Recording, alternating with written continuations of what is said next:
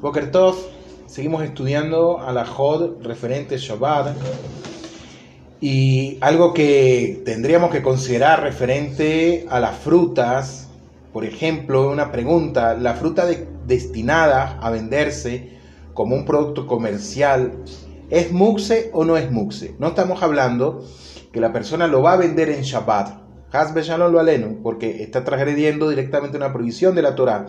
Aquí estamos hablando es que si la persona es vendedor de frutas y él destinó unas frutas para la venta en hall días normales, ese producto que son frutas se va a considerar muxe o no se considera muxe. ¿Qué nos dice la, la al respecto?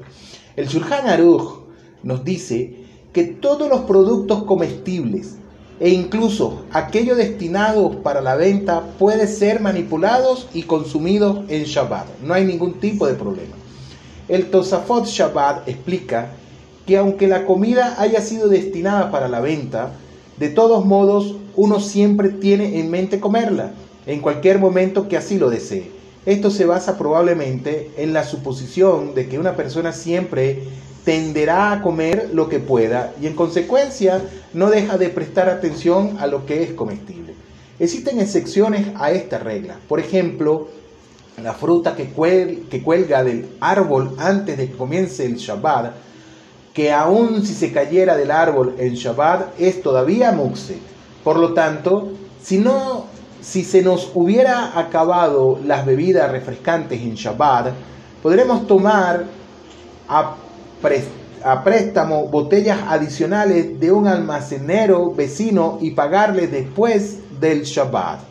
No hay ningún tipo de problema en eso. Claro que estamos hablando que en todo esto tiene que existir un Erob, etcétera, etcétera, lo cual es mucho más, más amplio y más detallado el asunto. No es que la persona vive en un sitio donde no hay Erob y se le acabó el refresco, se le, se le acabó la gaseosa, etcétera, y va a la esquina o va donde la persona que los vende y dice no hay problema, yo pago después del Shabbat, no es así tampoco. Entonces, del mismo modo, si la gente de la sinagoga hubiera decidido tardíamente organizar un repentino kiddush después de la oración, podrán conseguir bebidas, galletitas, etcétera, de una despensa y traerlas a la sinagoga, como dije anteriormente, si existe un erud que sea totalmente kasher, si existe un límite demarcado para el Shabbat. Otra pregunta, ¿Hay alguna diferencia entre alimentos y otros tipos de productos? Por ejemplo, ¿puedo conseguir platos de papel o de plástico en Shabbat? ¿O estos son considerados muxe? ¿Qué nos dice la alhaja? La mercancía no es generalmente usada por el abastecedor de la misma. ¿Por qué? Porque éste sabe que si usare las copas o los platos tendría un problema para venderlo después. De esto resulta que tal persona adopta en su mente la idea de no usarlos, lo que lo transforma entonces en muxe. La persona tiene platos, tiene productos plásticos, vasos, eh, cubiertos, etc. Y él los tiene para venderlo. Eso sí se va a considerar muxe, por lo tanto no se puede tomar.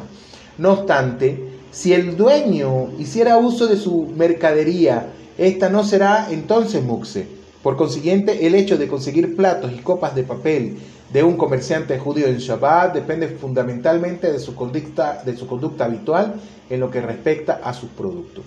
Ahora, si yo pusiera rodajas de manzanas a secarse en el patio antes de Shabbat, ¿las puedo comer en Shabbat? ¿Qué nos dice la Gemara? La Gemara nos detalla que los higos y las pasas de uvas dejados sobre el techo para su desecación son muxe en Shabbat.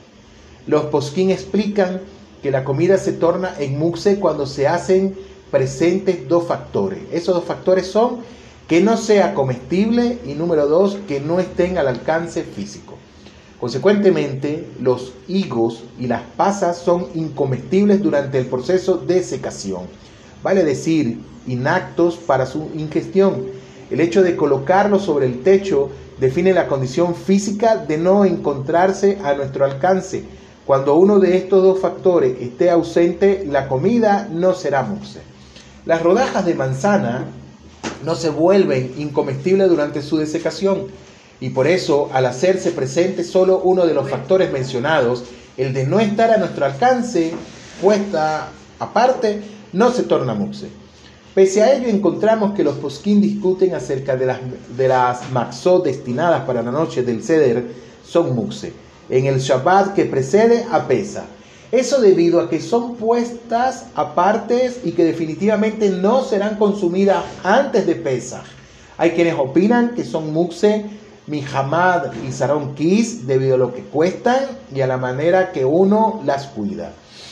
Si no hubiera pensado erróneamente que un determinado producto era muxe y luego se hubiera dado cuenta que no puede manipularlos en Shabbat, ¿cuál es el din de la alajaki?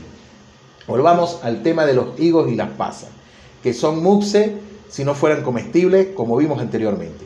Si luego de haber comenzado el Shabbat, uno hubiera pensado que todavía no estaban aptas para comer, y luego se hubiera cerciorado que eran comestibles, también antes de que entre el Shabbat, no son muxe y pueden ser consumidos.